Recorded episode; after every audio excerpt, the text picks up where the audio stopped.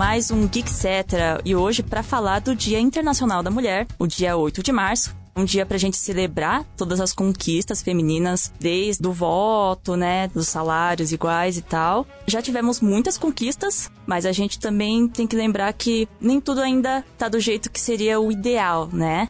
E hoje eu tô aqui pra falar sobre esse assunto com a Carolix. E aí, galera, tudo bom, meninas? Eu já aproveitar e recomendar uma coisa muito legal para você que tá ouvindo, para vocês também. Na verdade, pra Vanessa eu já recomendei, mas eu vou recomendar pra nossa outra integrante do podcast aqui, que tá me olhando com uma carinha muito fofa. O livro Patinco, que é escrito, não vou lembrar o nome do autor. O autor é Min Jin Lee. E ele vai sair o K-drama pela Apple TV agora dia 25 de março. E ele trata sobre a imigração de coreanos no Japão.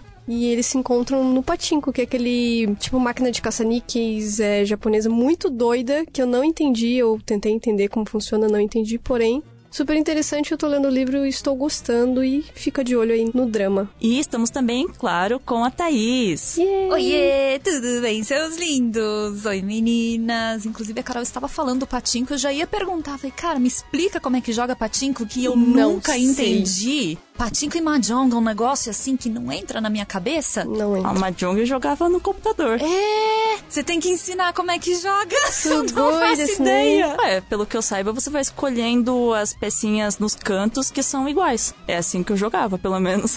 Não Entendi. sei se tem alguma outra regra quando você joga na mesa com outras pessoas. Entendi. Bom, até aí eu só fui entender como é que jogava aquele campo minado do computador também faz uns dois anos, então eu sou meio lerda. Mas tudo bem, gente. Já que a gente tá indicando aí o que a gente tem feito nas últimas semanas, eu, no caso, estava ali perdendo a minha alma no Elden Ring. Olha só. Gente, é um negócio assim, você joga 5 horas de Elden Ring e depois tem que jogar uma meia horinha de Animal Crossing pra dar aquela aliviada na alma. Porque é um negócio complicado. E assim, não são 5 horas você aproveitando o jogo da Não. maneira que você quer. São 5 horas travada no mesmo cara. Eu sou muito É por isso que ruim. a sua alma fica dark. Fica dark. Meu Deus! Os trocadilhos, pra quem não pegou Dark Souls, né, gente? Então, Elden Ring, que é um jogo do Hidetaka Miyazawa, junto com o George. R. Martin, que é o criador ali do Game of Thrones, Sim. se juntaram pra fazer o Elden Ring. É um jogo que estava muito sendo esperado e eu tive a oportunidade de fazer o quê? Aumentar o contador de mortes ali do meu videogame. Porque o negócio é difícil. Há quem diga que ele é mais fácil do que os outros, né? Da franquia Souls, ou o próprio Sekiro. Sekiro, gente, é um negócio que eu tenho assim, a pilha da vergonha da minha vida, porque eu gostei do jogo, eu sou incapaz de jogar ele. Não é incapaz. Eu sou incapaz, sim. Eu parei no cara da lança, que é um dos primeiros Nossa, é eu- mini-boss. Nunca joguei nada desse tipo. Que as pessoas falam que é tão difícil. Ah, eu joguei o Star Wars, o Fallen Order, que é um pouco Dark Souls. E eu acho também que Kena é um pouco Dark Souls. Sim, que é completamente inspirado no gameplay, É. esse Souls-like, né? Que você tem que ficar desviando daquele monte de Sim. sequência de combo que o chefe dá. Enfim, tô aí na jornada, tô aí no Elden Ring, tô aqui hoje, pra aliviar um pouco. E eu sou a Vicky, eu acho que eu não tinha me apresentado antes. Oi! Vicky. Olá, meninas. Tenho tentado jogar o Lost Ark, não consegui subir muito de level ainda, não sou tão rápida nesses jogos. Eu leio tudo, faço todas as quests, vou bem devagar. Eu sou assim E- também, Van, relaxa. É. Já fui criticada, a Haterman ficou ali, não, é G, G, G, G, G, G, G, G, G, G, G, G. Eu falei, não consigo, eu quero ler o que, que você tem que fazer Não, com e o ovo. depois você não consegue nem. Você nem sabe o que tá acontecendo. E eu tenho assim acompanhado, não sei se vocês já viram. Os VTubers são os personagens, né? É uma pessoa, um streamer que joga ou canta. E ele tem um avatar, que é, parece um tipo um animezinho, né? Animado. E eu tenho acompanhado alguns. E eu tô achando assim muito incrível. Outro dia eu tava navegando na Twitch e eu achei uma streamer, uma VTuber brasileira, que tem uma voz assim bem agradável. E eu achei muito engraçado que ela tá falando, e aí nos resgates de pontos tem um, um negócio que você taca um, um- qualquer coisa nela. E aí ela tá falando, de repente começa a cair umas coisas em cima dela, assim, é muito estranho. Ai, que legal. Mas Meu é Deus. engraçado. Eu ainda queria explorar mais esse mundo. Eu acho que o mais próximo que eu já cheguei, que é um negócio que eu gosto muito, é Animalu. Animalu, que Ah, inclusive tem um sim. desenho no Cartoon Network agora, mas também é uma youtuber desenho. E eu tava achando muito incrível essa ideia. Ah, mas é uma animação, né? É muito caprichado Animalu. Animalu é muito caprichado. Realmente o que me chamou a atenção na Animalu foi justamente o desenho, o traço. Uhum. Que é muito bonito. Inclusive tem um episódio que eu vi, porque ela é cor-de-rosa, porque ela é toda cartoonizada mesmo. Uhum. E aí tem um uhum. episódio que mandaram umas perguntas. Ela tava respondendo essas perguntas e falou: Por que, que você é rosa? Falou, não, não, gente, é a luz do estúdio. Aí ela pega a lâmpada, ela apaga e ela tá com a cor normal. muito bom. Como que é o nome desse que você tá acompanhando? É, se chama Iri. Ela estreou faz pouco tempo. Uhum. Já tem uns 10 mil seguidores oh, já. Louco. Ou mais. É bem legal. É. Porque às vezes tem. YouTuber. É, Vira, eu queria, Carol. tenho Aí vontade. Acho que sucesso. Não vai fazer ou vai fazer? Vou. Vai ter que fazer. É, eu acho que é o, é o caminho. É isso. E antes da gente entrar no nosso assunto mesmo, temos o portal Geek Here, onde Sim. tem as notícias, críticas. É, tudo que você quiser saber de cultura pop, animações, sobre filmes, sobre séries, videogame, tudo tem lá. Inclusive a Carolix escreve também. De vez em nunca, mas escrevo hum. algumas reviews quando eu tenho oportunidade. E a gente também tem a loja onde dá para comprar bonequinhos. Não posso falar bonequinho, que tem gente que briga comigo, mas action Figuras figures, é, estatuetas, boné, camiseta, tudo na loja.geekhere.com.br. Acompanhe-nos nas redes sociais oficiais do Geek Here. E do Mais Geek que está na Band. Let's go, girls.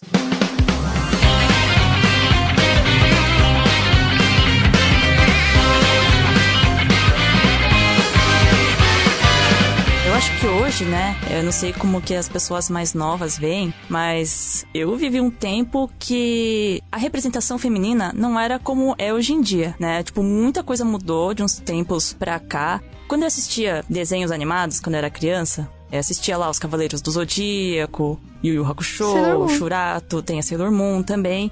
Mas quando eu pegava esses mais de lutinha, que tinha as mulheres, elas não eram assim, aquela coisa muito legal, né? Não era o foco. Não era o foco, uhum. mas também não era nem um pouco interessante. É, então, uh, eu acho que é importante o que a Van tinha falado lá no começo, que assim, realmente quem vê a situação que tá hoje sabe que tem que melhorar, mas que já foi muito pior. Sim. Então, tiveram passos importantes lá atrás que justamente entram essas referências femininas. Então, por exemplo, acho que a primeira que me vem na cabeça é a Xirra. Sim. Porque ah, eu lembro sim. que He-Man era um negócio assim, que os meninos iam atrás de boneco, e o He-Man que ganhava força. Né? Mas tinha a Xirra, que era uma personagem que eu lembrava que era legal. Sim, que tava era ali super também. interessante. Que inclusive tinha as músicas, né?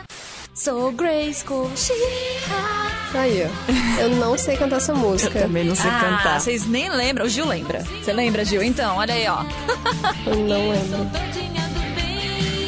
E sim, hoje ela tá completamente diferente, inclusive. Ela é protagonista. A avó que assistiu mais, acho que gosta é, bastante. É, nossa, eu adoro Shira. Pra falar a verdade, eu não me lembro tão bem como que era a história da Shira clássica, né? Mas essa Shira de agora, quando eu vejo assim, eu assisti e eu vejo as crianças assistindo e brincando de Shira, eu acho assim uma coisa tão gostosa. Sim. E assim, são várias personagens femininas, tem os homens lá também. Elas além de serem muito fortes, né, elas também são vulneráveis. Então elas têm os momentos delas assim que elas erram, os personagens erram e eles evoluem com os erros deles. Ninguém é perfeito. É mais humano, né? Aham. Uhum. São histórias de crianças amadurecendo, se tornando adultas, assumindo responsabilidades, errando, aprendendo uns com os outros. É uma história assim maravilhosa. Assim, eu recomendo para todo mundo, não só para criança. Além de ser super bonito, né? Sim. Visualmente uhum. é incrível. Sim. Vou falar para vocês que eu tenho lembrança da Shira, mas se eu fosse dizer a princesa guerreira que mais eu me identificava, entre aspas, porque o cabelo era parecido, mas que eu realmente gostava e eu ficava brincando com a minha prima, era a Xena. Olha. Ah, é verdade, eu assisti a Xena. Então, Xena. gente, porque eu lembro que o que tava em alta era o seriado Hércules. Uhum. Mas que é aquilo, né? O cara todo musculoso ali.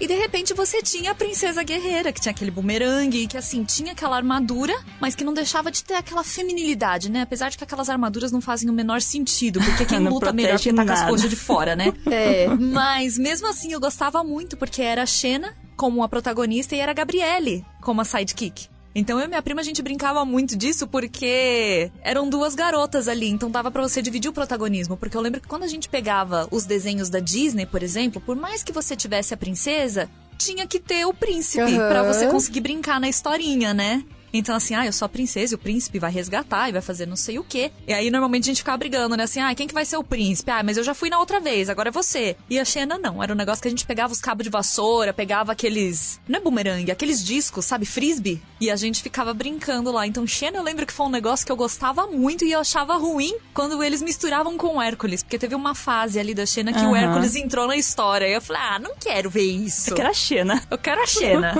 é, mas era bem legal mesmo. E vocês acham, assim, que essas histórias de agora, né, que tem essas protagonistas, hoje em dia tem histórias mais variadas, né, com todo tipo de personagens femininas. E lá atrás, se a gente visse essas histórias lá atrás, quando a gente era criança, vocês acham que ia ser uma diferente, assim, para vocês? Olha, eu acho que depende da criação. Uhum. Porque eu, quando era pequena, a minha mãe me dava carrinho de controle remoto. Ela me dava autorama para brincar. Sim, eu também, porque eu tinha meu irmão, então meu irmão ganhava essas coisas e eu gostava de brincar com os brinquedos dele. Uhum, que eram mais legais, diga-se de passagem. Mas eu lembro que, por exemplo, quando eu era pequena, a minha festa de 5 anos, minha festa de aniversário de 5 anos, teve a temática do Aladdin. Uhum. E aí eu lembro dessa conversa no buffet, porque quando você vai escolher a mesa, tem sempre uma pessoa que tá ali com um álbum de fotos mostrando. E ela me mostrava várias coisas. E ela falou: não, mas o Aladdin é mais de menino, porque era todo azul e não sei o quê. E minha mãe, ela incentivava, assim, falava: não, pega o Aladdin, não, a gente veste de jasmim, não tem problema. E ela dava super essa abertura para eu gostar de tudo, da mesma maneira que o meu irmão cresceu brincando também com casinha de boneca. Sim. Uhum. Então, assim, acrescentaria muito mas eu acho que depende da criação. Porque eu já cresci num meio muito. Aberto, assim. Aberto, exatamente. Eu, eu tive a sorte de crescer num mundo bem aberto, assim, quando eu era hum. pequena, né? Mas é óbvio que se você pega essas famílias que têm uma tradição de só mulheres e de repente de ficar em casa e só brincar com pia, de lavar louça. É o que e... eu acho muito esquisito. Você vai em loja de brinquedo, eu acho um pouco ah, assustador. é tudo bem separado, né? Não, e de menina, tudo é cozinha, é coisa. Então, ah, eu acho muito não estranho. tem problema sim, você sim. gostar dessas coisas mesmo porque a gente, infelizmente, já vem de uma coisa enraizada de que Sim. a mulher que cuida da casa. Seja uhum. porque o cara acha que tem que ser a mulher que cuida, ou seja porque a mulher gosta e ela acha que faz muito melhor que o cara. Uhum. Mas às vezes tem aquela coisa do filho se espelhar na mãe, seja uhum. menino ou menina. Então, assim, a minha mãe está ali cozinhando e depois ela lava a louça, eu quero fazer também, porque eu quero fazer Sim. igual a minha mãe. Eu acho que não tem problema, mas eu acho que é importante a gente destacar que não é só isso que você precisa gostar. Não é só porque é a menina que ela tem que estar tá ali brincando uhum. de lavar a louça e varrendo a casa. Então, eu acho super positivo que tenham essas séries agora da maneira que elas estão sendo conduzidas. E, de novo, é uma questão de criação. Mas, claro, toda ajuda é bem-vinda. É que vocês duas têm irmãos, né? Sim. É. Eu tenho uma irmã mais nova. E assim, eu cresci no meio religioso, assim, minha mãe é religiosa, né? Hum. E aí eu acho que se eu tivesse uns desenhos desses e eu pensasse de uma maneira diferente, eu ia ser uma criança meio rebelde, eu acho. Acontece. É, o meu pai, por exemplo, ele é adventista. Uhum. E os adventistas, eles têm diversas regras. E eu lembro, o meu pai sempre foi muito aberto também, apesar da religião dele, das crenças dele, ele convivia com pessoas que frequentavam a igreja que tinham outras visões. Então, por exemplo, eu lembro que que uma vez eu cheguei na casa de um amigo do meu pai, que ele tava comigo, e a pessoa tava indignada falando de evangelho. Ai, imagina ai, ai, que essas evangelho. meninas usando essas roupas e eles ficam falando de coisas satânicas que não sei o quê, porque era diferente. Sim. Então, assim, eu entendo um pouco disso que a Van tá falando, porque a contraparte ali da minha mãe, meu pai também, super aberto, apoiava. Uhum. Inclusive, eu achava que a minha mãe comprava os carrinhos de controle remoto, porque era meu pai na orelha dela. Tipo, ah, e ela brinca também, meu, eu quero carrinho, sabe? Uhum. Tanto é que videogame, o primeiro videogame que eu ganhei na minha vida foi um Master System, aquele Compact, que é um controlão. Uhum. E foi foi com 3 anos de idade que eu ganhei. Era em 93, inclusive o primeiro jogo que eu joguei na minha vida foi Sonic. O meu foi Sonic também, mas foi no. Ah, eu, joguei... eu também foi Sonic é, que eu joguei. Eu acho que Sonic é aí, ó. Mas era um videogame assim, era do meu pai, né? Meu pai curtia exato, videogame. Exato. E era que pai comprava pra meu ele. Meu pai que ficava jogando Sim. e eu ficava junto com ele. Então é isso. Eu acho que o importante é essa estrutura, essa base familiar dar abertura para essas coisas. Porque, vamos supor, mesmo com a, hoje todas essas diversidades que a gente tem para consumir dentro da cultura pop, não adianta se a família de repente bloqueia e veta. Como esse Sim. caso dos amigos do meu pai que foi lá atrás, né? Uhum. Mas, claro, cada um é livre para consumir uhum. o que ela quiser, o que ela acha que é cabível na situação. Mas eu acho que sim, tá muito melhor hoje em dia nesse quesito, porque as meninas elas não precisam só ficar vendo desenho de princesa que isso, vai ser salva pelo isso. príncipe. Ela pode, se ela quiser, se ver o desenho da Shira. Uhum. né? e tomar o protagonismo da própria história. Eu acho que a grande evolução que eu observo na sociedade hoje como um todo mais do que a abertura que as mulheres aos poucos estão ganhando, é a própria consciência da mulher e entender que ela não precisa ficar só naquele nicho que criam ela. Uhum. Que ela pode buscar muito mais do que o mundo, da maneira que a gente viveu até hoje, tinha para oferecer. Você pode Sim. sair da bolha e tá tudo bem. Ai, que lindo. Eu achei bonito também. Eu fiquei emocionada.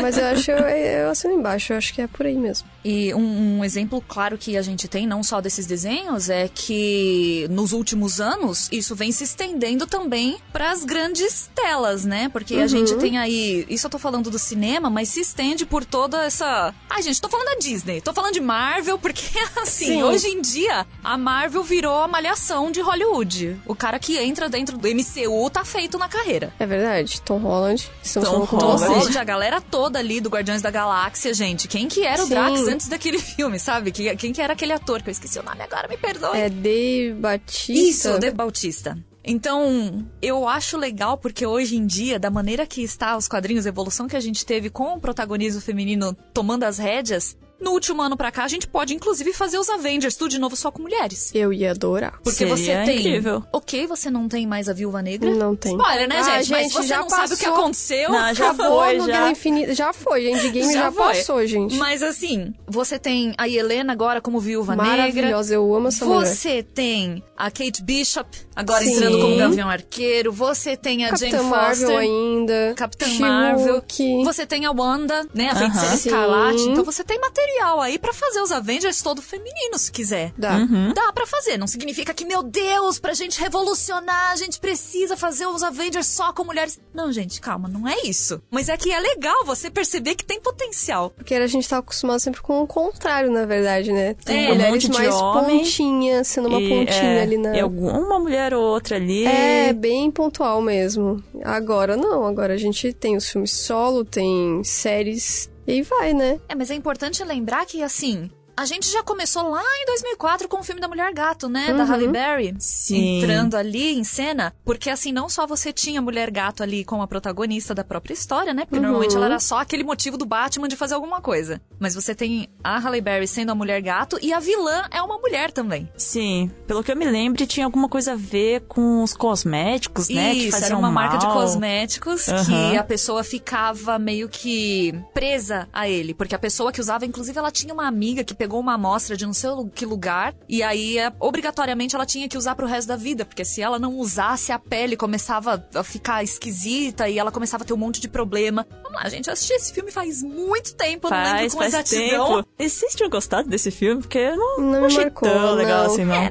foi uma bela tentativa, acho que na época, né? Mas é que eu, com os meus 14 anos de idade, tava muito mais ligada em outras coisas. Sim. e por um lado a gente tem essas heroínas agora, né, na Marvel, na DC, que são mais badass, né? Que São guerreiras mais são, críveis. são. E aí a gente tem um outro lado também que é a Arlequina, né? Foi ela que se destacou ali do grupo de vilões da DC, que ganhou filme só dela, da, com a Aves de Rapina e tudo mais. Eu vejo ela muito diferente, por exemplo, de uma Capitã Marvel, que é, entende? Ela, eu não sei explicar, não sei se vocês estão me entendendo, mas eu acho que ela é muito mais... É, a Capitã Marvel, inclusive a própria Marvel já disse em alguma declaração aí que ela é a maior heroína do universo da Marvel, né? Só que justamente por conta da época em que a Carol, Carol Danvers. isso.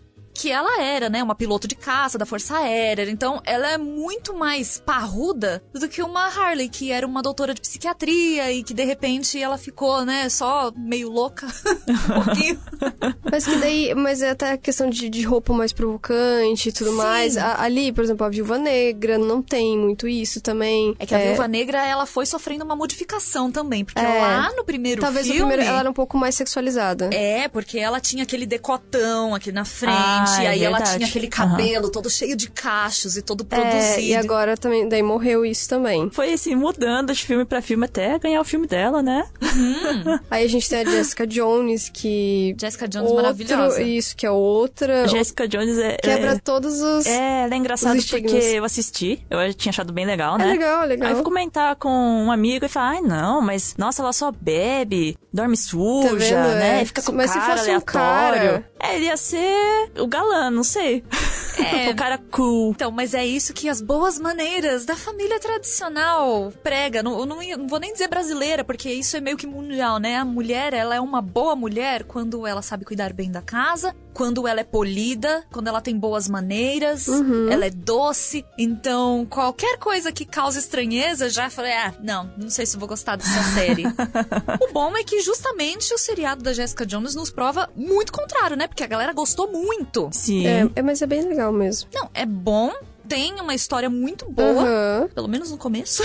Sim, depois, infelizmente, essas séries aí que era da Netflix perderam, mas a gente não precisa é, entrar elas... nesses é. comentários.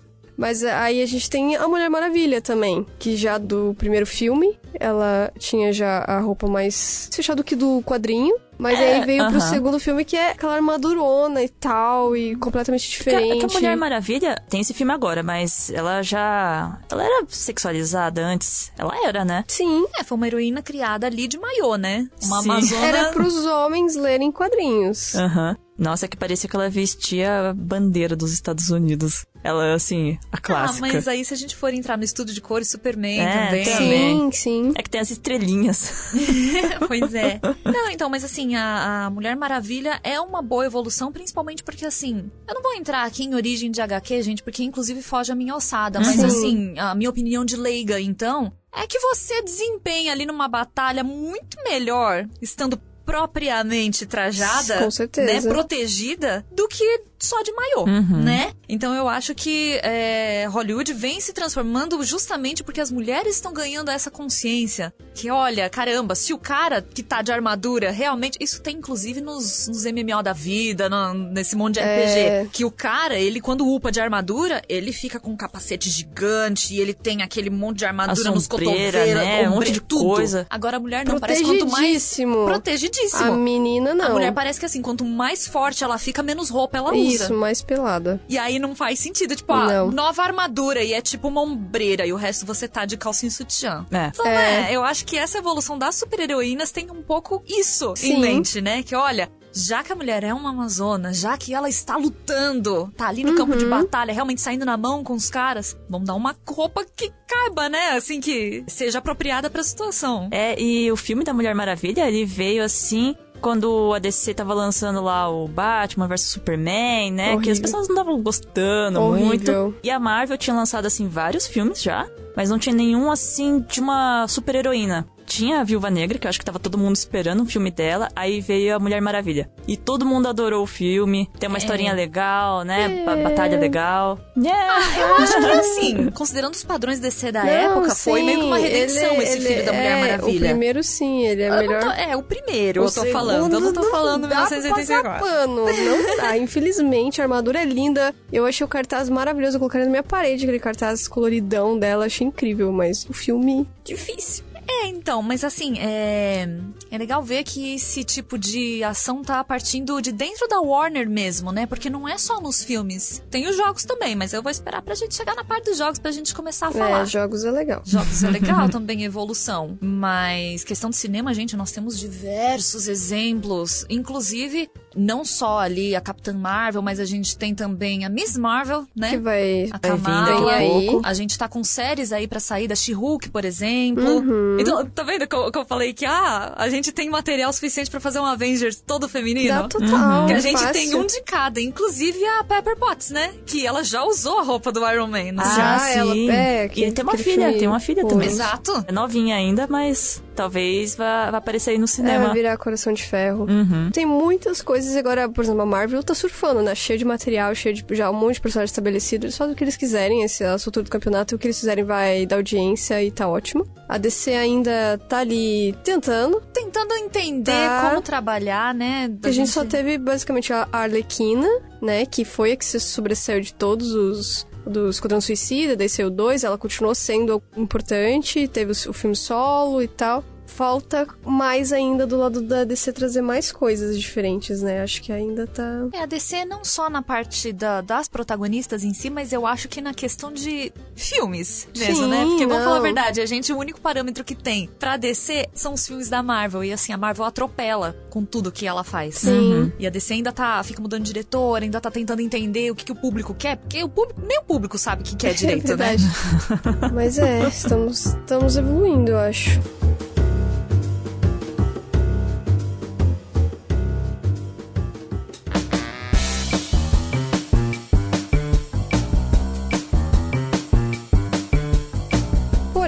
Aí temos os jogos. Os jogos, a parte mais divertida que tava todo mundo esperando, né?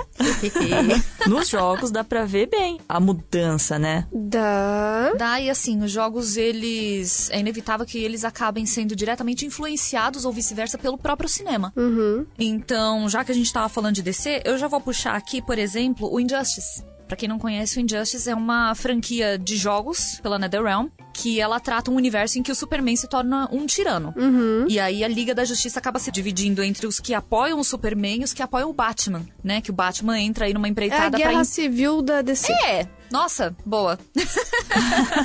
e aí nós tivemos o primeiro jogo do Injustice, que é aquilo, né? Tinha Mulher Maravilha, mas ela tinha os peitos tão grande, duro, que era uma movimentação até estranha que a gente tinha ali, né? Tratando-se então da DC, já que a gente tava falando. A surpresa prazerosa que a gente teve foi depois, no lançamento do Injustice 2, em que, assim, não só a Mulher Maravilha, mas todas as outras personagens, elas ganharam um aspecto muito mais humano. Então elas não eram só aquela bonequinha de porcelana com os peitos gigantes que o pessoal tava fazendo no primeiro jogo. Então realmente você tem uma Mulher Maravilha com o rosto de uma amazona, sabe? Que não tá preocupada em ficar passando rímel. Aham. Uma, guerreira, isso. mesmo. Você tem uma mulher gato em que tem um nariz um pouco mais pronunciado. Uhum. Aí você também tem uma era venenosa mais bochechuda. E todas lindas a maneira delas. A Harley ainda continua com aquela carinha de boneca, mas aí eu não sei até que ponto isso é Acho influenciado pela própria Margot, Robbie. Acho que bastante. Porque ela que definiu ali o, o que é a Arlequina, basicamente, Uhum. no cinema e tudo. E acho que eles compraram totalmente. E tá tudo bem. É, acontece com muitos atores, né? Quando eles fazem muito sucesso, o personagem do videogame acaba ficando parecido. Então, e aí é legal ver que a própria Warner, por isso que eu falei que ah, tá partindo de dentro da Warner esse tipo de atitude. Porque não só no cinema, mas também no jogo, né? Claro que eles fizeram um trabalho ali em conjunto com a NetherRealm. Mas as mulheres do Injustice 2, pra mim, são maravilhosas. E não porque elas são as Barbies perfeitas Sim. que tem peitão e luta de salto alto. Não, mas porque elas parecem mulheres e estão ali saindo na mão com os outros caras de igual pra igual. E Tem isso- até biotipos é, diferentes, que né? isso até foi uma grande discussão, que o Twitter adora discussão, da Aloy no Horizon Forbidden West, agora que ela tava um pouco mais, ai, tá um pouco mais bochechuda, ai, entende? E ela é normal. Ela Uhum. é completamente normal. Mas aí eles ficam pontuando tudo. Ai, porque tem que ser assim. Não, não tem que ser assim. Ela tem que ser normal. Tem que a gente se identificar com ela de alguma forma. Exato, porque mais uma vez eu vou entrar nos jogos aqui. Mortal Kombat, por exemplo, foi um jogo que eu sempre amei. Eu acho que é o meu jogo preferido da vida. Sabemos. E você tem a introdução, por exemplo, das ninjas no Mortal Kombat 2. E elas são garotas que estão lutando de maiô. Colorido, né? Mas estão lutando de maiô. É uma bota que até então não tem salto. A evolução, e vocês não estão vendo, mas eu estou fazendo assim as aspas com os dedos. A evolução que a gente teve pro Ultimate Trilogy foi elas ficarem com um decote até o umbigo e uma bota de salto alto. Aí ficou ótimo. Pronto. Então, assim, eu adorava. Tanto é que eu já fiz alguns cosplays e o pessoal sempre me perguntava: Ah, mas você nunca fez nada de Mortal Kombat? Você gosta tanto do jogo? Eu falei, cara, eu não é pra mim. Porque elas têm aquele corpo é todo. difícil. eu falei, não é pra mim, eu vou me sentir ridícula no cosplay e aí ainda vou me sentir mal. Uhum. E assim, é aquilo, né? São ninjas, estão lutando e estão ali no salto alto, né? Mas, tipo, que legal que você consegue fazer isso no, no salto alto. Mas não era muito realista, né? Não. Mas aí, nessa onda evolutiva que a gente teve das mulheres dentro da NetherRealm, você tem o Mortal Kombat 11, que eu acho que foi a primeira vez que eu consegui me identificar com a personagem que eu mais gosto desde o Mortal Kombat 2, que é a Kitana. Por quê? Edenia, que é um lugar do Mortal Kombat, sempre foi dito que era um lugar assim meio leste asiático. Então alguma coisa entre Japão, China às vezes, né? Tanto é que você tem ali o Scorpion, que é claramente japonês, você tem ali o Sub-Zero, que ele é já de clã mais chinês. Mas Edenia sempre teve aquela coisa, tipo, ah, as pessoas estão ali, claramente tem o olho mais puxado. E aí você tem a princesa, que é a Kitana. Uhum. E no uhum. Mortal Kombat 11, não só eles deixaram ela com uma roupa mais adequada, ela está de calça, ela tem um tipo de armadura que lembra até um pouco uma armadura mais de samurai, como também ela está com os olhos puxados. Então, o Mortal Kombat 11 não só teve essa parte evolutiva nas peças de vestuário para deixar mais apropriado para mulheres que lutam, como também eles deixaram as etnias muito mais pronunciadas e ficou uhum. lindo. Porque a Jade, por exemplo, tem as feições mais indianas. A Scarlet, ela tem um nariz também um pouco mais pronunciado, dando a entender que de repente ela tá vindo de um lugar mais desértico, um país mais árabe. Sim. Então eu acho muito legal ver essa evolução. Então, de fato, no Mortal Kombat 11 a gente vê isso claramente.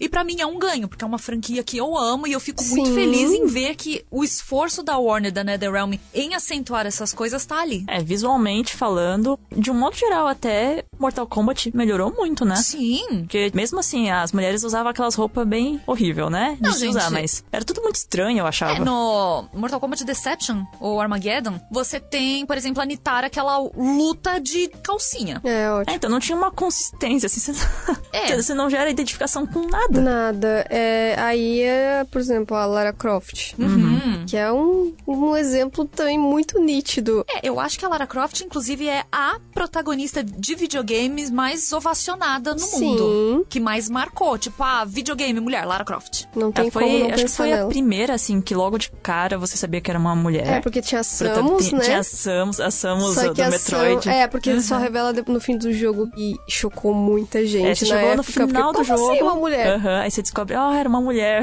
Não tem nada, nenhum problema, mas pra época, é. 86. Né? É engraçado você tava falando assim sobre identificação, né? De a gente se identificar com o personagem. Eu lembro que uma vez eu vi um estudo dessas personagens femininas que tem esses corpos e é, são sexualizadas, usa roupa bem curta e são os protagonistas dos jogos. E as mulheres que jogam com essas personagens, ela, assim, se diverte ali, joga, mas é, tem uma queda na autoestima delas. Porque hum. a gente não consegue se identificar é, com essas personagens. É... Sim, é legal, ah, é legal, né? Mas às vezes, assim, você fica com a autoestima baixa e você não você sabe não por é que exatamente. E talvez isso incomoda de alguma forma. Uhum. Não, mas com toda certeza, porque você admira tudo que a personagem tá fazendo ali, e mesmo sendo uma mulher que ia tá ali para te representar, você não se sente representada, é, porque você é. não é daquele jeito. Uhum. Então, essa mudança na Lara Croft foi muito significativa, Sim. porque em 2012, até então, Lara Croft, aquele padrão, cinturinha fina, bocão, peitão, colchão, né? Poligonal.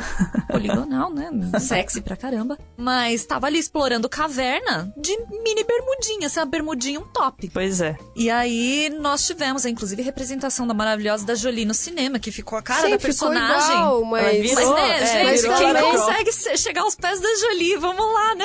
Coitada gente. É. Mas aí, em 2012, a gente teve o Tomb Raider, que aí Aí sim, modificou... uma Lara é. normal, uma... Você tem uma... uma Lara como a gente. Exato, uma Lara muito mais apropriada para a situação que ela vive, porque uhum. ela tem um corpo mais atlético, ela não tem peitão, ela é pequenininha. Sim. E ela está com roupas apropriadas. A... Isso, a exploração de caverna, é. a escalar montanha, gente. Uhum. Vai ter mosquito, vai ter um monte de coisa, gente. Não dá pra ficar com um shortinho e uma regata. É, e jogo é legal também que ela tem medo, né? Ela tem medo dos animais, do, dos caras que estão ali tentando matar ela. E a primeira vez que ela mata alguém, ela fica muito chocada. Então, é diferente não só no, no físico, na parte física, mas no emocional dela também. Sim, eu gosto muito desses jogos novos do, do Tomb Raider. Só o filme que daí eles fizeram, né? Porque tem tudo agora tem que ter filme, e aí fizeram o filme e o filme é ruim. Apesar de eu gostar da atriz, acho que ela uhum. combina, acho que funciona, o filme é ruim. E também nós temos a Zelda, que sempre virou piada. Ah, eu mostro o link, ah, esse é, é a Zelda. Zelda Inclusive, até vou fazer um parênteses aqui, contar uma breve história sobre a questão de Zelda. Eu tenho uma cachorrinha, ela se chama Zelda. Uhum. Eu adotei ela e tal. E aí, tá um dia, isso faz bastante tempo, tá, gente? Tava de pegando um táxi, tinha um menino junto no carro comigo. Daí eu contei, ah, eu adotei também, tava falando de cachorro, adotei, se chama Zelda dele. Mas você sabe que é uma menina, né? Fiquei uns 5 segundos em silêncio. Sério que ele duvidou que porque eu sou menina, que eu não jogo videogame, que eu não sei quem é Zelda. Ai, tem que mostrar Entende? carteirinha gamer. Tem que mostrar carteirinha gamer. Entende? Rolou Gente. isso. É, eu fiquei muito Tá, sim, sei que é a Zelda. É uma menina. Tá bom, pode ficar tranquilo. E então, e o nome do jogo é The Legend of Zelda. Isso, sempre precisa salvar a Zelda. Sempre. Aí saíram jogos novos, que tem até aquele que é um Musou. Uhum. Hyrule Warriors. Mas é o Age of Calamity, não é? É ele mesmo. É, que daí você joga mais com a Zelda, Disseram que ela tem uma representatividade muito mais forte e é o que eu espero no Breath of the Wild 2, que é uma dessas Zelda seja uma protagonista. É, porque no Breath of the Wild ela realmente só aparece em, em cutscenes. lapsos, é, de, da de memória Link tentando Link. lembrar o que, uh -huh. que, tinha acontecido, né? É. E ela tem uma personalidade. Personalidade... Nossa, tô horrível hoje, desculpa, Ju. é, eu tenho uma personalidade. Eu acho que ela tem uma personalidade. Nossa, gente, buguei! Tela azul, cara! Vamos lá ela tem uma personalidade. Consegui uh! palmas. Ela tem uma personalidade interessante. Realmente, porque no Breath of the Wild você tem as bestas. Sim. E você tem os guerreiros do passado que foram ali os heróis, defender. Né? É, os heróis do passado, defender ali antes do Ganondorf tomar o controle de tudo. E uma das vezes é, tem o espírito de uma mulher, que inclusive você descobre que ela tem um passado meio romântico com o Link. Maravilhoso. ali. Sim. Eu gosto bastante. Então, eu, eu acredito muito que nesse 2 eles possam desenvolver melhor esse personagens femininas. Coisa que não tinha nos jogos de Zelda, Mas, né? mas para falar a verdade, assim, quando eu estava esperando ainda sair o Breath of the Wild, Uhum. que nem tinha nome ainda, eu, eu esperava uma, um protagonismo, assim, Da pra Zelda, Zelda. sabe?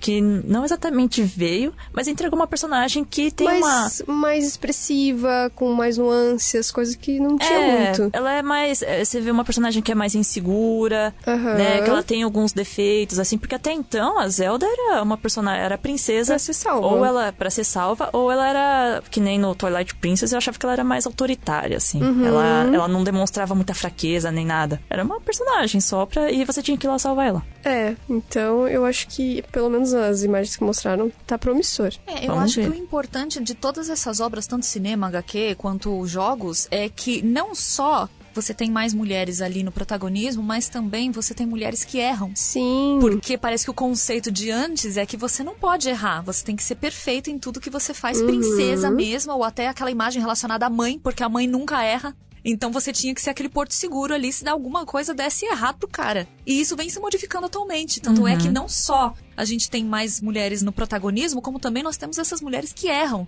E elas ensinam que o quê? Tá tudo bem. Você não tem que ser perfeita. Você pode errar e seguir em frente. Tem um, até um parênteses. Eu não joguei esse jogo, mas tem aquele é, Returnal, que é o da, do Play 5. E é uma protagonista mulher também. E ela é mais velha. Não é uma coisa usual, comum. Assim, a gente até vê personagens masculinos mais velhos. O próprio Joel no, no Last of Us 2, ele tá um- é um cara um pouco mais velho. Então a gente tá um pouco mais habituado a isso. O próprio Drake no Uncharted 4 tá um cara mais um pouco mais velho. E esse Returnal não, tem uma mulher mais velha, não é nada usual. O legal é que você mencionou The Last of Us 2, que eu tava até esquecendo Ah, é dele já. verdade, né, Porque, gente? então, assim, mais do que as empresas estarem prontas para dar esse passo, para colocar as mulheres mais no comando e mostrar que elas não têm que ser a princesinha. Então o público tem que estar aberto a ter essa receptividade, porque assim, quando lançou The Last of Us 2 e mostraram a Abby, nossa, o tanto de gente que Sim. veio reclamar da personagem, que eles tinham estragado o jogo com aquilo, que tiraram o Joel pra colocar. Desculpa, gente, se você não jogou. É, mas- tipo, já tem. Vai fazer dois anos. não, né, eu não vou entrar em detalhes, mas assim,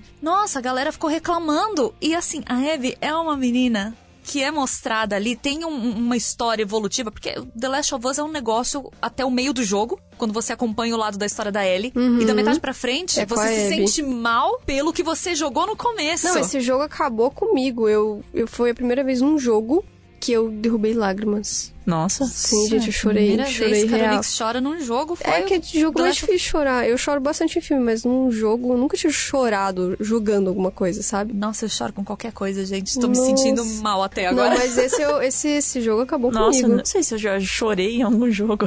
Tô pensando agora. Nossa, gente, eu sou muito manteiga derretida. Mas sim, tem uns pedaços fortíssimos. E aí eu lembro que o pessoal reclama, não, porque Abby bombada. E cara, É tá tudo normal, bem, super faz normal, sentido. pelo contexto ali, ela é uma pessoa que sai num mundo que tá destruído e ela tem que ser forte para poder dar conta de não só se proteger, mas proteger quem tá com ah, ela. Mulher também tem músculo. É, tá é mulher normal, também tem músculo, gente, é. gente. Mas sim, a galera ficou chocadíssima, igual com a Loy, agora foi tudo. A galera não aceita que as pessoas são diversas. E aí eu vou falar um negócio, a Disney é. tem seus é que eu amo a Disney, mas a Disney tem seus méritos por conta disso, porque sim. o que ela vem trazendo, as mudanças não só no MCU, né, gente, a gente não vai falar de Marvel mais, mas nas próprias animações. Uhum. Então você uhum. tem aí desde Tangled, talvez, uhum, uma Rapunzel que sai na mão com os outros, que tem uma sim, frigideira de arma. Legal. Você tem aí um ah, Frozen, Frozen é. que você tem ali que, que quebrou o final expectativa, feliz... porque você achava, ah, não, é sobre ela ficar com o príncipe. Exato. No fim, não é nada sobre isso. É uma história sobre amor, mas o amor de uma irmã pela é outra. É maravilhoso. O nossa. final feliz não tem que ser Exato. ela terminando com o ah, cara. sim, é verdade. Eu, agora eu me lembro. Então, e aí você tem Moana. Moana, que Moana, não precisa gente, de ninguém. Sim, que ela inclusive resgata o herói Exato. que o povo idolatrava, é ela que resgata ele. A deusa, o que ocasiona tudo, é uma mulher Encanto, também. Encanto, último. Encanto, gente, o que eu vi, não só... Eu fiquei encantada. Gostei. Teve aquele Valente também, a menina com cabelão. Ah, o Brave, sim. É. É. Sim, a Mary dali também foi. É, veio antes. Veio antes do Tango? Não, é acho que, que, veio depois. É, não sei é qual que é a ordem, mas faz um tempo Pixar, já. Né? Isso. Ah, era da Pixar? É, não, mas é ah. Disney também, é tudo Disney. Ah, tá. A Disney é dona do mundo. E assim, o próprio encanto, não só você tem ali uma protagonista que é um pouco mais rechonchudinha, como você tem a irmã dela, que sim, também é bruta. Eu acho maravilhoso. Mas também eu lembro a quantidade, a quantidade de gente que eu vi falando, falou: olha, meu filho, falando que, ah, mãe, sou eu. Ah, Exatamente. Conta do menino que fala com os animais, porque você tem ali pessoas que têm o cabelo encaracolado. Uhum. Você tem uma variedade da etnia ali. E tem o Raya e o Último Dragão. Também. Que por mais que seja um reino ali, que você mistura um pouco de todas as culturas, mas você tem ali uma representatividade dos amarelos que é muito bonita de ver. Sim. Não só você ter uma mulher ali para tomar conta das coisas, como você também tem ali uma etnia inteira representada. E isso se a gente se não for falar de Shang-Chi, apesar de que não é, né? Mas entra em outra vertente aí do que a Disney vem fazendo. Uhum. Mas assim, a Disney teve um papel muito fundamental nessa construção, porque da mesma maneira que ela criou a regra lá atrás que a princesa tem que ficar esperando o príncipe para resgatar, isso. Ela mesma está se transformando agora. Você tem o próprio Aladdin, o live action em que eles colocam a Jasmine com um pedaço todo dela. Sim, que não tinha no desenho. Então, assim, eu acho que a Disney tem um, um trabalho muito importante em colocar isso mais à vista do público, porque assim, o jeito que o pessoal reclamou da Abby no videogame, eu não vi reclamando da irmã da Mirabel.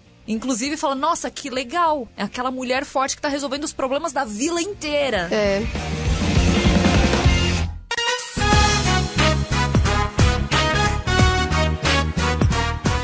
E aí, falando da cultura asiática, né? Nós temos os animes. Ai, a gente. Ai, ai, a gente. Eu sei se a gente deveria comentar, né? É porque assim, a gente sabe que o Japão é um país que, apesar de extremamente evoluído, ele tem muitos problemas. A questão de xenofobia, a gente tem o machismo muito enraizado uhum. em vários aspectos lá dentro. Então, a família tradicional japonesa tem ainda esse conceito de que é o homem que sai de casa para poder trabalhar e quando ele volta, a mulher mulher tem que ter feito o papel dela, de ter deixado lá. Tem muita essa coisa do papel, né? Eles têm que fazer o papel dele certinho. O homem, a mulher, tem que ser assim, tem que ser de outro jeito. E assim, no Japão, no quesito de animes, a gente tem desde Dragon Ballzinho, por exemplo, a Buma mostrando a calcinha, levantando a saia, para conseguir favor, né? E assim, a gente antes podia até justificar, falar, ah, gente, é porque isso daí é anos 90, né? Era assim mesmo, o grau de piada era nesse nível. Mas se você pega hoje qualquer Isekai que tem as meninas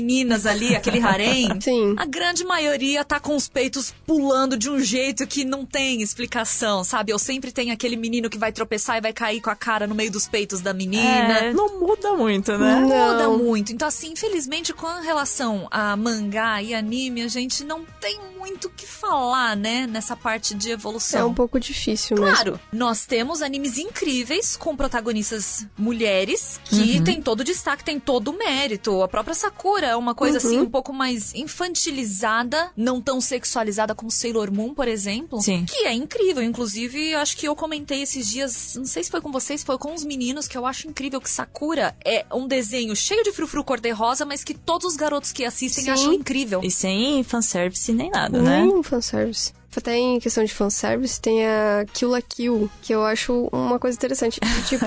Nossa, essa é uma. É, Kill la Kill eu acho complexo, assim, mas ele tem uma história muito interessante. Eu acho ele estiloso pra caramba, porque eu gosto muito de Guren Lagann. Mas ele me incomoda. Eu, tô tentando assistir, mas o fato da menina ficar quase pelada o tempo todo e é. para mim ele, ele é um pouco desconfortável, mas eu tenho muita vontade de assistir, então eu fico nessa É que ele faz uma paródia, né? É, ele e... nossa, eu me sinto Eu teria que assistir inteiro para entender o, o que ele quer dizer com tudo aquilo, sabe? Quando eu assisti, eu me sentia muito cansada, porque eles falam muita coisa e, e é, é muita coisa acontecendo, muita coisa ao é. mesmo tempo, enquanto você tá tentando ali entender o que eles estão falando. Falei, nossa. É, é uma loucura. São cores fortes, né? Sim. Então, além da poluição visual da animação, de muita coisa tá acontecendo, é. você tem esse choque, né? É, e todo mundo grita.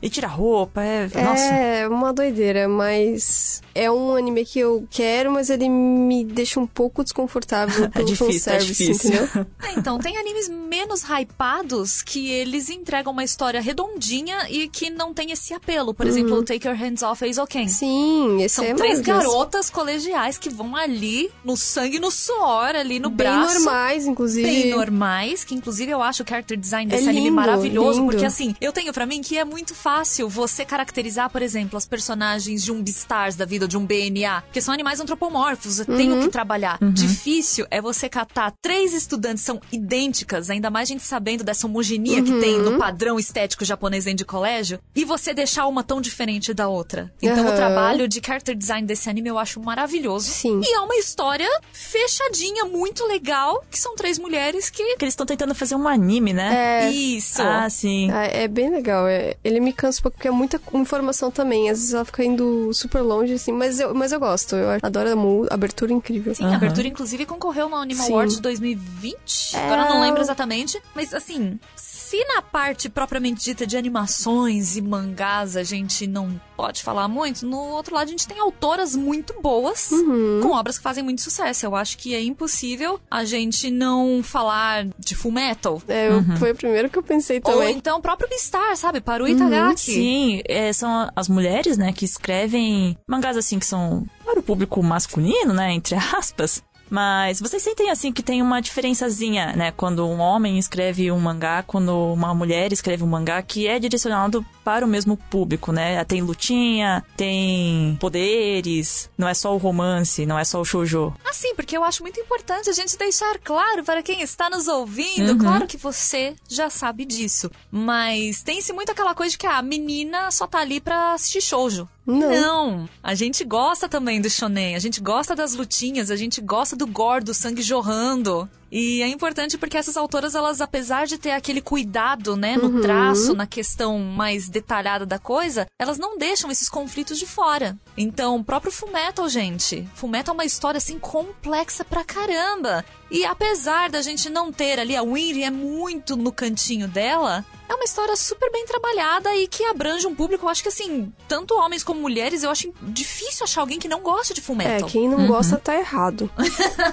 Inuyasha. Então, gente. É, Inuyasha é legal, porém, todavia, entretanto, ele cansa depois de um tempo. Sim, ele cansa. Mas eu amava é, Inuyasha. Comprido. E ainda, nessa parte oriental, a gente pode ir pros K-dramas. Pros dramas. Pros J-dramas. É, porque aí é engraçado como assim, de uns tempos pra cá, a Coreia vem se popularizando nas obras muito mais do que o Japão. E é claro que a gente sabe que o Japão tem muita culpa disso, porque as produções japonesas, normalmente o Japão retém para eles. Sim. Muita gente tem que ir atrás das coisas japonesas pra gente conseguir assistir, né? Gente, o próprio live action do Tokyo Revengers, cadê? Que nunca mais falaram nada. Todo Talvez mundo quer assistir venha. e cadê, né? Não vem. É, então. E por outro lado, a gente tem uma Coreia do Sul que ela tá ali incentivando, colocando várias produções em serviços de streaming, não só a questão de filmes zumbis, mas também os K-dramas pra lá os e pra BTS. cá. Os música, gente, exatamente.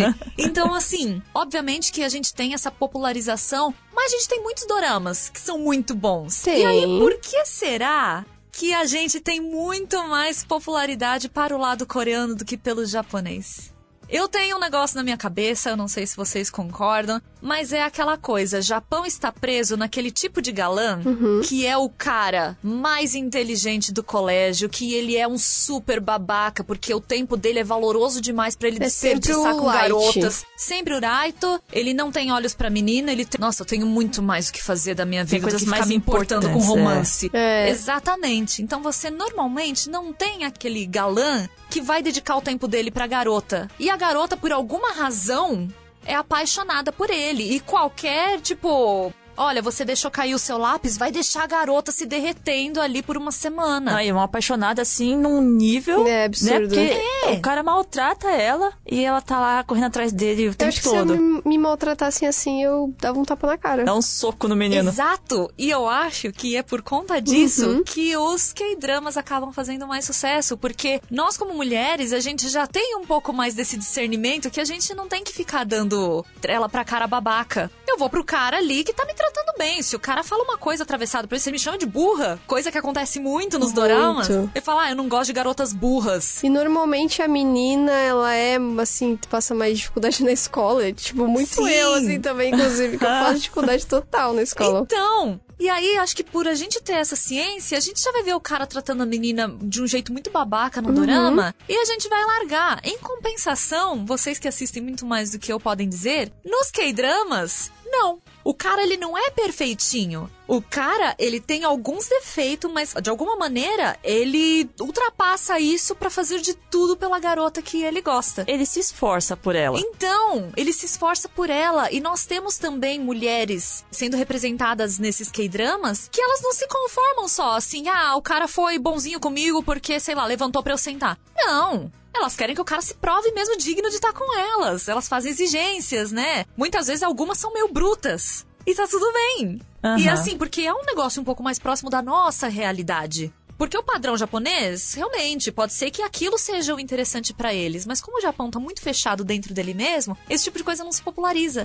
E aí os K-dramas que tratam dessas histórias de Que é um amor. pouco mais, é, como você disse, mais próximo da nossa realidade, da realidade. Eu vejo muito que a Coreia, ela se espelha muito nos Estados Unidos para algumas Uhum. coisas. Então eu- isso reflete totalmente. A, a galera acaba se identificando, todo mundo assiste, todo mundo conhece. Sim, e as mulheres coreanas nesses dramas, elas também são mais, mais, independentes. Aham. Não só financeiramente, mas emocionalmente também é mais independente. Ela, tipo, ela gosta do cara, quer conquistar ele, mas ela não precisa dele pra tudo, pra ser feliz, Uhum. sabe? Ela consegue seguir com a vida dela se der errado o relacionamento. Exatamente. Tanto é que, assim, já vieram duas obras japonesas na minha cabeça, que uma é o Nana. O Nana, a Hachiko, o que ela se doa pelo Takumi. E, meu Deus, me humilha, não tem problema, eu vou fazer de tudo por você e eu vou ficar com você. E também tem o Itazura Nakis, que É, apesar que de eu, amar... amo também, assisti umas 50 vezes, Pra eu mim, sei. Kotoko tinha que ter ficado com o Kinosuke. Totalmente. Tá? Não só porque é o Yamada Yuki, mas Ah, porque o tá. Kinosuke é maravilhoso. Sim, ele Mas, gosta assim, dela de verdade, gosta sim, e é sabe? aquilo, a Kotoko, na segunda temporada. Ah, o que, que você quer fazer de faculdade? Eu não sei, eu só Vou quero fazer- ficar é com o perto Irie. do outro, eu vou estudar vou- ele, como ele é. é médico, eu vou, vou estudar enfermaria. Então, porque pra mim só basta poder ajudar ele, poder estar presente vida na toda vida dele. dela então é a vida se dedica a vida, tudo, né? Então. Estudar, o trabalho, tudo, Tudo. é pro cara. Pro cara. Então, e a gente não vê isso nos K-dramas, né? Então, o próprio All of Us Are Dead tem um quesinho de romance ali no meio, mas a gente já tem duas garotas ali que foram, né, postas à prova com romance, que uma fala, odeio você, não fala comigo,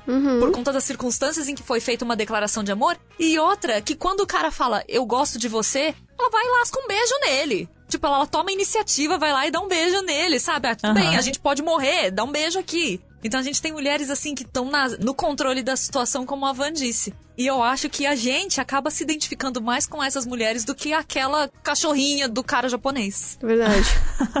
Talvez É. seja um pouco esse fenômeno, por isso que faz tanto sucesso. É. Na verdade, são várias coisas. A gente até fez um podcast que a gente discutiu cultura japonesa com coreana, mas são vários fatores que provavelmente influenciaram pra Coreia hoje ser eh, hit em tudo, né? Sim. Mas isso dos galãs, acho que também é um dos fatores.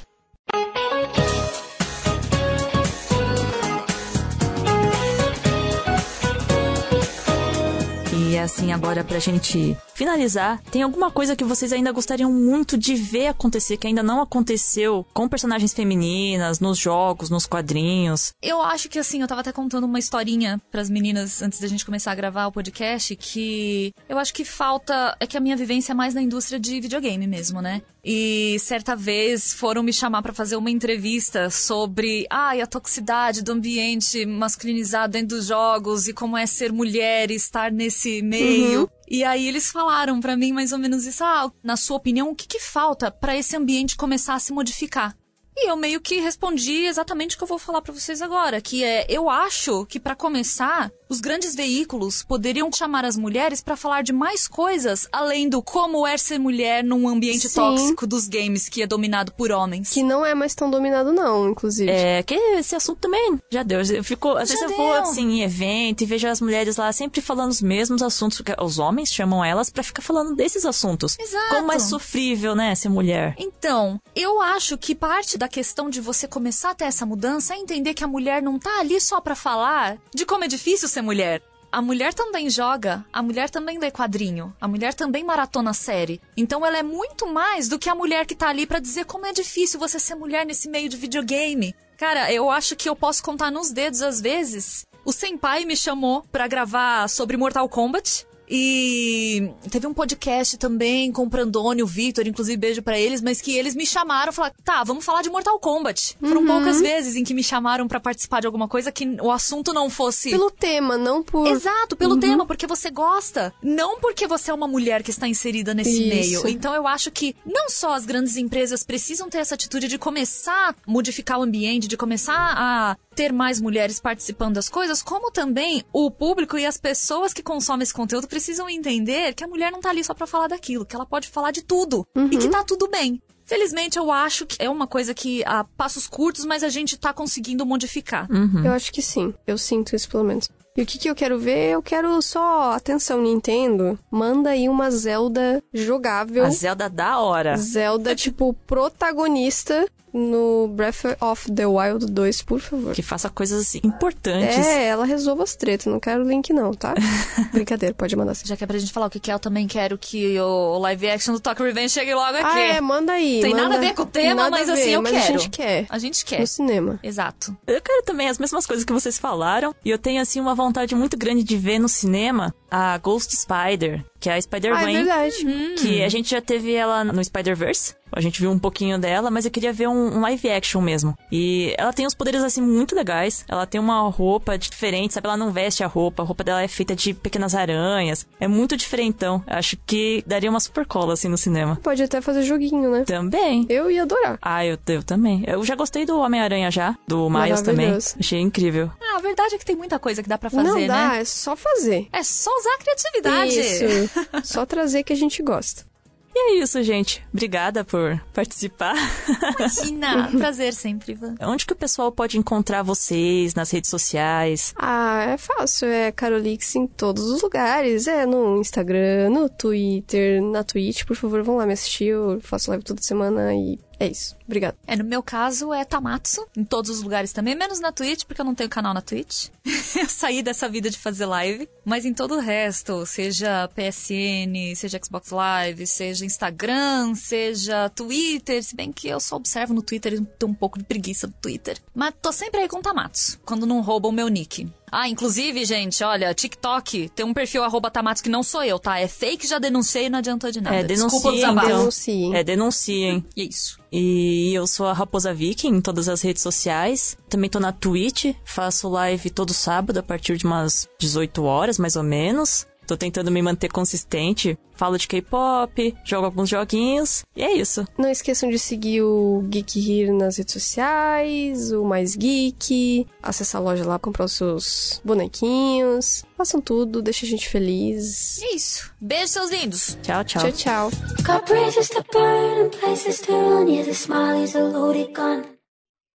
It's my party, my body, my business. It's my town on my crown on my hit list. It's my world and you're just living in it. Did I, did I, did I finish? They're my girls and it's us who's deciding. It's our door, did we say you're invited? Leave your name and we'll call if we like it. If we, if we, if we like it. No more Mrs. Sweet and Miss Nice. No more Mrs. Fucking Polite. Time's up. Mrs. Taking what's mine. You don't Got bridges to burn and places to run. Yeah, the smile is a loaded gun. Teve um projeto que a fez, eu não lembro quando, que eram umas camisetas pretas com um símbolo cor-de-rosa falando da mulher, empoderamento feminino nos hum. games. E aí eles foram até em casa gravar com o Dave alguma coisa e eles quiseram gravar comigo um depoimento para esse projeto viraram para mim e falaram assim: o que, que, você acha que tá faltando no meio de videogame para deixar de ser tão tóxico para as mulheres? Eu falei: bom, primeiro vocês podiam começar a chamar a gente não para falar só de machismo no meio de videogame. e aí, minha entrevista não foi pro ar.